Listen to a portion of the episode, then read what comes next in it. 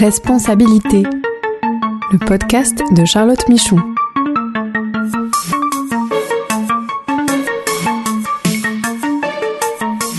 Droits humains pour comprendre les nouvelles obligations des entreprises.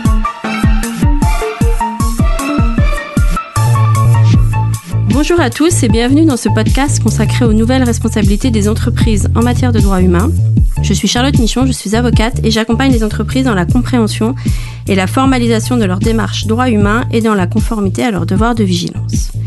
Et nous allons parler aujourd'hui de la place des organisations syndicales dans ce devoir de vigilance des entreprises.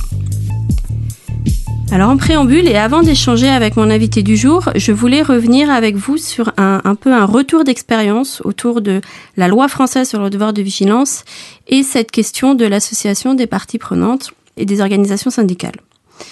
Donc déjà vous dire que les syndicats français se sont assez bien emparés de cette loi, donc déjà au stade de son élaboration euh, aux côtés des ONG et notamment à travers de forums citoyens pour la RSE, mais aussi depuis en favorisant son application, euh, ce qu'on voit c'est que, les syndicats challenge de plus en plus en interne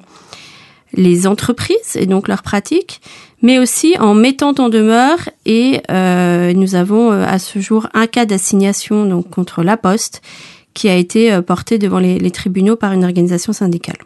Si on regarde la loi, alors elle n'oblige pas les entreprises à formaliser leur démarche, donc en association avec les organisations syndicales, si ce n'est sur la question du dispositif d'alerte qui, lui, doit être établi, et c'est explicite, doit être établi en concertation avec les organisations syndicales représentatives.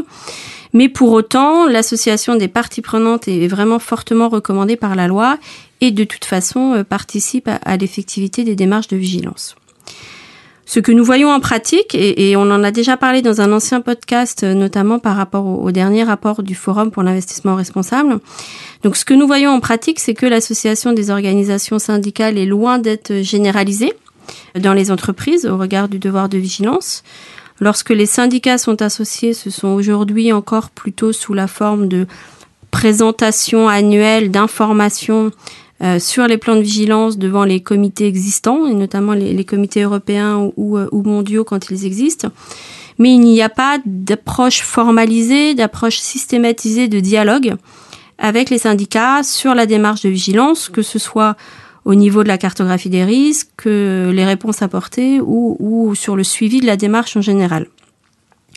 Je vais quand même mentionner une bonne pratique. Ce sont les, les exemples des accords cadres internationaux. Donc, ce sont des accords qui sont négociés entre euh, l'entreprise, donc au niveau d'un groupe, hein, au niveau corporate, et les fédérations syndicales internationales autour des enjeux RSE euh, en général, droits humains, environnement. Et dans les derniers accords cadres internationaux euh, signés par les entreprises françaises, il y a clairement un lien qui est établi, qui est explicité avec euh, leur devoir de vigilance, avec leur plan de vigilance. Et donc, on retrouve comme un, rôle de suivi qui est euh, accordé aux syndicats, un droit de regard un peu sur la démarche euh, et sur la mise en œuvre, donc euh, via euh, les accords cadres internationaux. Et je pense que c'est important de dire que ce sont déjà en soi des outils de dialogue social et donc des outils d'association des parties prenantes hein, autour de devoirs de vigilance. Mais aussi, si on va un peu plus loin, ce sont des outils d'effectivité des démarches puisque ces accords cadres permettent souvent une meilleure sensibilisation donc à tous les niveaux de l'entreprise parce qu'ils sont portés aussi bien par l'entreprise elle-même que par les organisations syndicales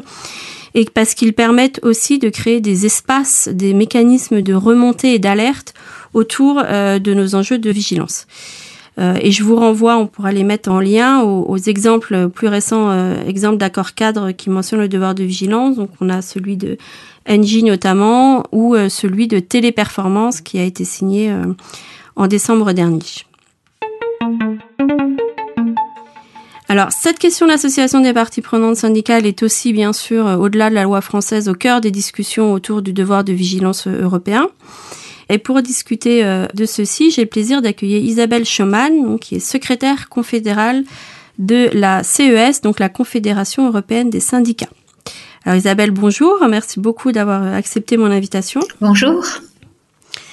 Euh, Peut-être en, en, préambule, vous pouvez nous, nous présenter rapidement ce qu'est la, la, CES et, et, euh, et, vos, et, vos, missions, en fait Tout à fait. Donc, euh, la CES, c'est la Confédération européenne des syndicats qui regroupe 93 confédérations nationales en Europe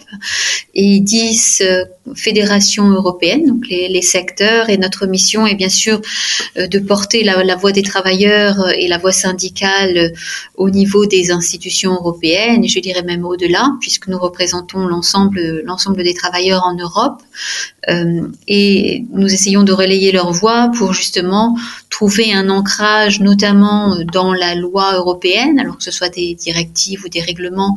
permettant de, de, poser les, standards minimaux pour une meilleure protection des travailleurs, mais aussi via la négociation collective, puisque nous négocions au niveau européen avec la représentation européenne des employeurs. Et par exemple, nous sommes actuellement en train de renégocier un accord de 2002 sur le télétravail. D'accord. Et donc à ce titre, vous êtes impliqué euh, très fortement hein, dans les discussions en cours sur la future directive européenne sur le devoir de vigilance. Alors une première question euh, générale, quels sont euh, vraiment pour les organisations syndicales et pour la CES en particulier les, enjeux autour des, discussions de cette future directive, de, des contours de cette future obligation de vigilance européenne? Alors les, enjeux, ils sont, de différentes natures, mais, clairement, euh, il s'agit maintenant en Europe et, je crois pour la première fois depuis, très longtemps, euh, d'essayer de, faire la différence avec la situation actuelle qui tourne autour euh, d'une dynamique qui est tout à fait louable, qui est la responsabilité sociale des entreprises, mais qui est arrivée à ses limites en termes en termes d'effectivité, en termes de euh, en termes, je dirais même de, concurrence loyale, puisqu'on voit que certaines entreprises qui, qui, jouent le jeu et qui jouent le jeu d'un devoir, euh, en, enfin en France essentiellement un devoir, un devoir de vigilance qui maintenant s'étend aussi à l'Allemagne. Hein. Vous savez que depuis janvier 2023, l'Allemagne met en œuvre une loi sur le devoir de vigilance qui devrait être suivi par une loi belge, plus tard par une loi espagnole, par une loi euh, aux Pays-Bas. Donc on voit que ce mouvement s'étend. Et, euh, clairement ici, la, différence à faire avec la responsabilité des entreprises, c'est que ce devoir soit le même soit le même pour tous, toutes les entreprises en Europe, et, et, cela pour, pour vraiment délivrer au niveau de l'Union européenne, euh, une concurrence loyale au niveau des entreprises, une, sécurité juridique et une prévisibilité juridique pour les entreprises, mais aussi pour les travailleurs, euh, et essentiellement aussi pour éviter et, arrêter l'usage ou l'abus, je dirais, de, des chaînes de valeur et des chaînes logistiques pour essayer de réduire les coûts, notamment les coûts du travail, les coûts de production euh, à des minima qui, sont, euh, qui sont en dessous et même en violation de tous euh, droits fondamentaux. Donc, donc les enjeux sont, sont clés ici. Et l'enjeu principal au niveau européen pour nous, essentiellement, c'est effectivement de sortir de cette situation qui est une situation d'unilatéralisme, c'est-à-dire que pour l'instant, les entreprises choisissent euh, ou non de respecter euh, de, respecter des droits fondamentaux, des droits humains, euh, de le faire, de le faire avec certains acteurs et pas d'autres, et de le faire quand elles, quand elles estiment que c'est que c'est nécessaire ou pas. Voilà. Et donc euh, cette situation euh, est basée sur euh, ce qu'on appelle le volontarisme, hein, c'est-à-dire qu'elles choisissent ou non de le faire. Et là, les, situations entraînent une, très grande fragmentation et aussi une très grande, je dirais, concurrence déloyale entre les entreprises et mettent à porte-à-faux et, en difficulté le modèle social européen mais mettent aussi en difficulté les entreprises qui sont respectueuses euh, d'un environnement durable, qui sont respectueuses euh, des conditions de travail qui sont fixées, je dirais, au niveau européen, mais aussi au niveau du, Bureau international du travail en tant que convention internationale. Et dans cette, euh, dans cette perspective-là, il est pour nous extrêmement important que, que l'on arrive au niveau européen à fixer, euh, à fixer des, des minimaux, des standards minimaux qui, qui soient euh, applicables pour tous et dans lequel on change l'unitarisme et le volontarisme par une obligation et par l'implication des, alors je ne dirais pas des, des, parties prenantes, hein, puisque les travailleurs, leurs représentants et le mouvement syndical en général sont les parties constituantes de l'entreprise, c'est-à-dire que, euh, nous sommes les parties qui investissent dans l'entreprise, notamment le, temps de travail des, travailleurs. Euh, et, et, cette différence est clé, notamment parce que euh, ici il y a des lois qui sont des directives au niveau européen et des lois au niveau national qui ancre déjà l'obligation d'information, de consultation, voire de participation à la prise de décision des, des, entreprises sur certains, sur certains dossiers fondamentaux, que ce soit l'anticipation des changements, les restructurations, euh, l'évolution de l'emploi dans, dans les entreprises. Et nous avons une base qui existe ici et qui doit être utilisée on, on, ne réinvente pas, on n'invente pas quelque chose, on utilise ce qui existe et on l'applique au devoir de vigilance. Et pour nous, c'est clé et j'en terminerai sur ce point-là, c'est clé parce qu'il y a depuis très longtemps, mais d'une façon assez euh, récurrente maintenant, un ensemble d'études, euh, si on devait le démontrer encore, qui, euh, qui abondent dans le sens que un, dialogue social au niveau des entreprises participe de la performance, de la productivité, de la compétitivité des entreprises. Et, et clairement ici, L'idée du devoir de vigilance, c'est notamment d'anticiper, mais d'être proactive et d'éviter toute violation des droits humains, toute violation des droits des travailleurs, toute violation des droits de l'environnement, justement pour rester dans cette dynamique positive euh, de durabilité euh, euh, qui doit servir notamment l'ensemble de la société, mais aussi de la planète. Merci. Donc c'est vraiment euh, dépasser l'approche volontaire pour aller chercher à créer cette obligation juridique qui soit uniforme et, appliquée par tous. Euh, cette obligation juridique de vigilance, donc de prévenir et d'identifier les impacts euh, négatifs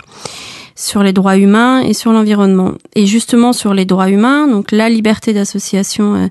est évidemment un, droit fondamental des travailleurs reconnu par l'Organisation internationale du travail. Est-ce que vous, donc là plutôt sur dans le cadre des démarches de vigilance à mettre en place et, et au regard évidemment du contenu de la future directive, quels sont euh, selon vous les, les enjeux pour les entreprises liées à la liberté d'association et au droit à la négociation collective? Et finalement, quels risques spécifiques, quelles mesures de protection on doit aussi mettre en place en faveur des organisations syndicales en tant que, euh, que représentants syndicaux et représentants des travailleurs c'est une. Alors, ce, sont des, des enjeux fondamentaux. Ce sont des enjeux fondamentaux qui euh, euh, qui devraient déjà être ancrés, je dirais, dans toute gouvernance d'entreprise, euh, toute bonne gouvernance d'entreprise, et qui ne devraient pas être un, un facteur, je, je dirais d'ajustement mm-hmm. pour les entreprises, voire d'ajustement sur le coût. Euh, il est clair, comme je l'ai dit, que, que la, la, participation des travailleurs est, est un, euh, est un facteur de, de, de renforcement de, de, la productivité de la compétitivité des entreprises. Il y a énormément d'études sur ce sujet-là. Euh, mais, euh, mais ce que l'on voit, c'est qu'il y a, il y a euh, des tentatives et euh, certaines malheureusement aboutissent à utiliser ou à réduire, voire à nier ou à combattre la liberté, euh, la liberté d'association des, travailleurs, voire à réprimer euh, les représentants des travailleurs, euh, alors que ce soit en Europe ou que ce soit à l'extérieur de l'Europe, que ce soit, je dirais, dans la production ou dans la chaîne de valeur, voire dans la chaîne logistique. Et là, il y a, il y a clairement des, des, je dirais, des, des politiques anti-syndicales justement pour pour éviter qu'il y ait euh, qu'il y ait justement la, protection euh, de l'intérêt des travailleurs et que grâce grâce au fait que qu'il n'y ait pas de, protection possible, eh bien il y a un abus des il y a un abus des, des, conditions de travail, il y a un abus, je dirais même de de la santé et de la sécurité, donc des atteintes à la santé et la sécurité des travailleurs euh, pour pour pour arriver à plus de productivité. Et là, on, est vraiment dans des situations de, de violation, euh, de très claire de, de droits fondamentaux qui n'est pas acceptable. Ce n'est plus acceptable, ce n'a jamais été acceptable, mais ça l'est encore moins, euh, ça l'est encore moins à l'aune d'un développement relatif euh,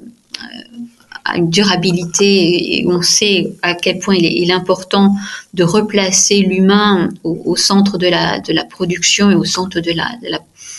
du développement de la société, tout comme l'environnement. Et je pense que là, il est, très important que l'on puisse euh, mettre des limites claires et des sanctions très claires pour qu'il n'y ait pas cette cette invitation à, ne pas respecter les règles, notamment parce qu'il n'y aurait pas de sanctions à la clé. Et je pense que c'est tout l'enjeu en fait du devoir de vigilance, qui est un devoir. Et un devoir, euh, c'est une obligation. Une obligation euh, qui peut être une obligation de moyens ou une obligation de résultat, mais qui reste une obligation. Et cette obligation doit être, doit avoir un volet sanction euh, pour bien montrer que euh, ce n'est pas quelque chose qui est optionnel, mais quelque chose qui est un qui, devrait faire partie de l'ensemble de la politique des entreprises, du respect de la manière dont on fait, euh, comme on dit ici, du business et du bon business. Et donc, cette participation des travailleurs euh, n'est pas n'est pas quelque chose n'est pas quelque chose qu'il serait, je dirais, de l'ordre de on pourrait l'avoir, mais on n'est pas obligé de l'avoir. Euh, au contraire, c'est ce qui c'est ce qui renforce en fait la possibilité de de, de faire de faire d'avoir des activités durables euh, et d'avoir des activités respectueuses euh, de, de, ces droits fondamentaux. Et effectivement, comme vous l'avez dit, la liberté d'association est un élément, mais on voit, comme je comme j'ai essayé de le dire aussi, on voit qu'il y a beaucoup d'atteintes à cette liberté d'association par des pratiques antisyndicales. Et il est très important que les personnes, que les représentants des travailleurs qui portent la voix des travailleurs euh, puissent être protégés. C'est une législation qui existe déjà en Europe, qui existe déjà au niveau des États membres de l'Union européenne, mais euh, qui doit être véhiculée euh, par les entreprises au travers de, de, de leur chaîne de valeur. Oui, donc vous le dites bien, les, syndicats sont aussi bien des parties prenantes constituantes qui doivent être euh, associées à la démarche, à la formalisation de la démarche, y compris dans le cadre d'une performance de l'entreprise, que finalement des parties prenantes aussi potentiellement impactées parce qu'elles sont euh, parce qu'elles sont euh, représentants de travailleurs exploités et qui doivent être aussi protégés en ce sens. Et donc, comme je l'ai dit au début, hein, on voit en tout cas les retours d'expérience de la loi française montrent que l'association euh, avec les, organisations syndicales n'est pas euh, euh, n'est pas très effective, en tout cas n'est pas généralisée. Donc, selon vous, et, peut-être que vous en discutez aujourd'hui au niveau du Parlement européen notamment et du texte de la directive, quelle obligation doit être faite en termes de concertation des organisations syndicales à la démarche de vigilance, au processus de vigilance, à quel niveau, peut-être sous quelle forme? Est-ce que vous avez des, des, euh, exigences euh, particulières que vous portez aujourd'hui? Tout à fait. Nous avons des exigences qui ont été clairement identifiées euh, par, par la CES, donc par la Confédération européenne des syndicats. Déjà depuis décembre 2019, nous avons une position unanime adoptée à un comité exécutif. Donc l'ensemble, l'ensemble des, affiliés de la CES sont unanimes sur ce point. Il faut que nous soyons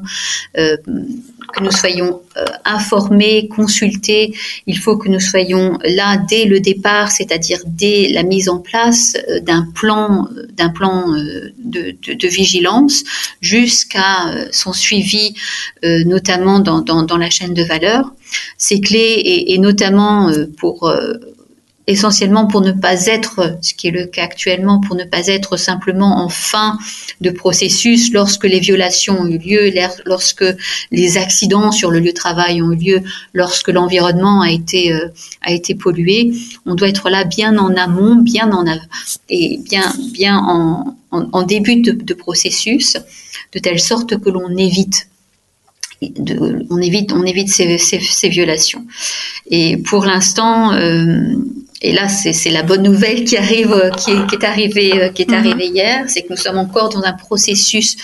de mise en place euh, du mandat de négociation euh, du Parlement européen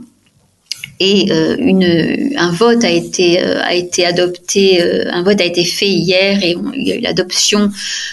par le, le, comité emploi du Parlement européen justement sur, sur cette question-là et nous sommes assez ravis de voir que nos demandes ont été reprises d'une façon assez concrète dans un texte dont, dont l'évolution de, ce mandat du Parlement européen euh, vers un trilogue qui, en principe, devrait commencer euh, au, mois de, septembre entre le Parlement européen, la Commission européenne et le Conseil. Euh, je dois vous avouer que sur ce plan-là, seul le Parlement européen a une, a une position et, et, un, et, un, mandat, je dirais, qui est, qui est en ligne avec ce, avec ce que devrait être l'ambition d'un devoir de vigilance, notamment en ne laissant pas les entreprises seules euh, acteurs de, de, de, cette démarche, de cette approche. Si on veut que cette approche soit effective, si on veut euh, arrêter et, avoir un, arrêter les, violations et avoir une, démarche beaucoup plus préventive que, réactive, euh, et, c'est assez dommage que seul le Parlement soit sur cette ligne-là. Le Conseil ne l'est pas. Euh, la Commission européenne n'avait envisagé la, participation, même pas la participation, mais n'avait envisagé le rôle des syndicats, voire des travailleurs, des représentants des travailleurs, que lorsque l'on va devant les tribunaux pour représenter et défendre euh, ceux qui sont les victimes des activités des entreprises. C'est bien trop tard euh, et, et, ce n'est pas, ce n'est ce n'est pas dans la démarche, euh, dans la démarche que devrait être celle de l'Union européenne. Euh, ce que j'aimerais dire aussi, c'est que depuis la loi française euh, et, et, en espérant que l'Union européenne s'inspire d'autres exemples nationaux, la loi allemande, elle, euh, d'une façon assez claire, prévoit l'obligation euh, de la participation euh, des syndicats et euh, des conseils d'entreprise dans la mise en œuvre d'un plan de, vigilance et dans son suivi. Je pense que là, c'est vraiment là où on voit l'inspiration d'un modèle social, d'un dialogue social qui fonctionne au niveau des entreprises et qui a été, je dirais,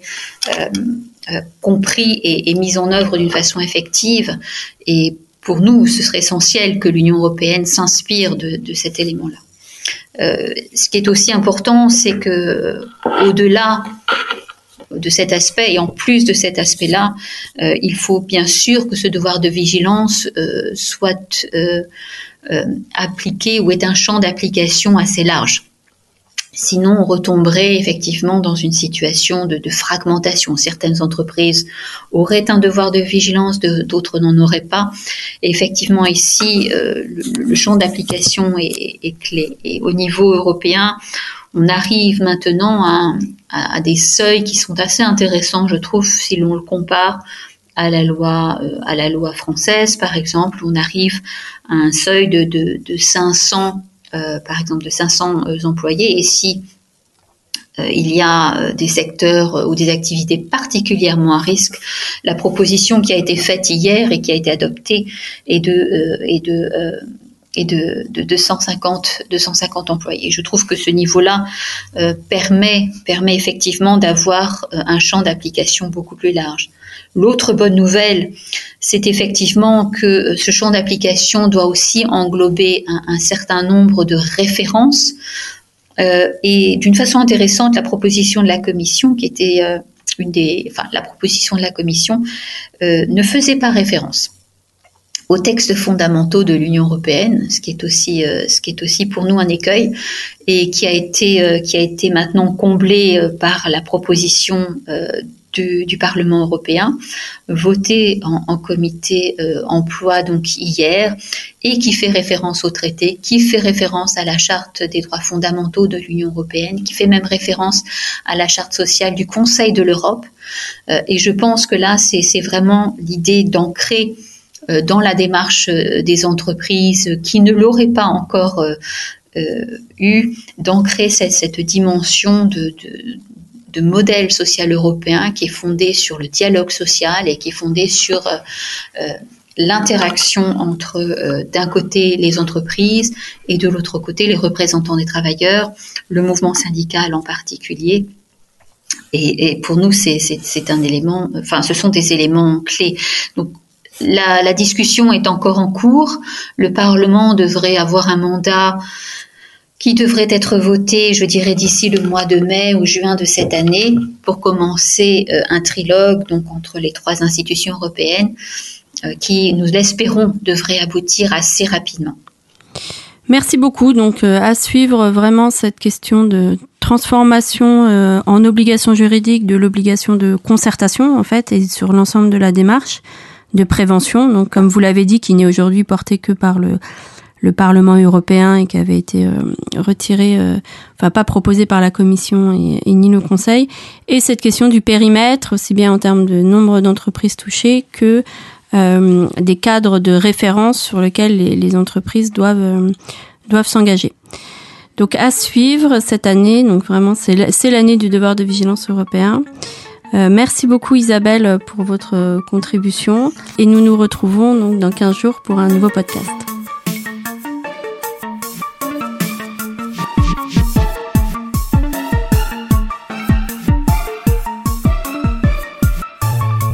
Ce podcast est proposé et présenté par Charlotte Michon. Vous pouvez la contacter sur LinkedIn pour plus d'informations.